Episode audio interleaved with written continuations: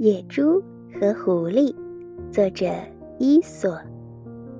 野猪都长着长长的牙齿，那是它们防身和进攻的武器。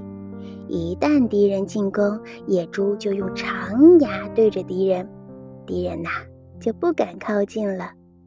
野猪要是发动攻击的时候呢，就把长牙当作利剑，向敌人猛冲过去。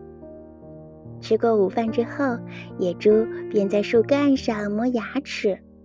这时，一只狐狸恰巧经过，问道：“现在没有危险，你为什么还要磨牙呢？”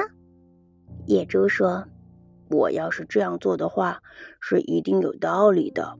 一旦有了危险，再去磨牙，那可就晚喽。”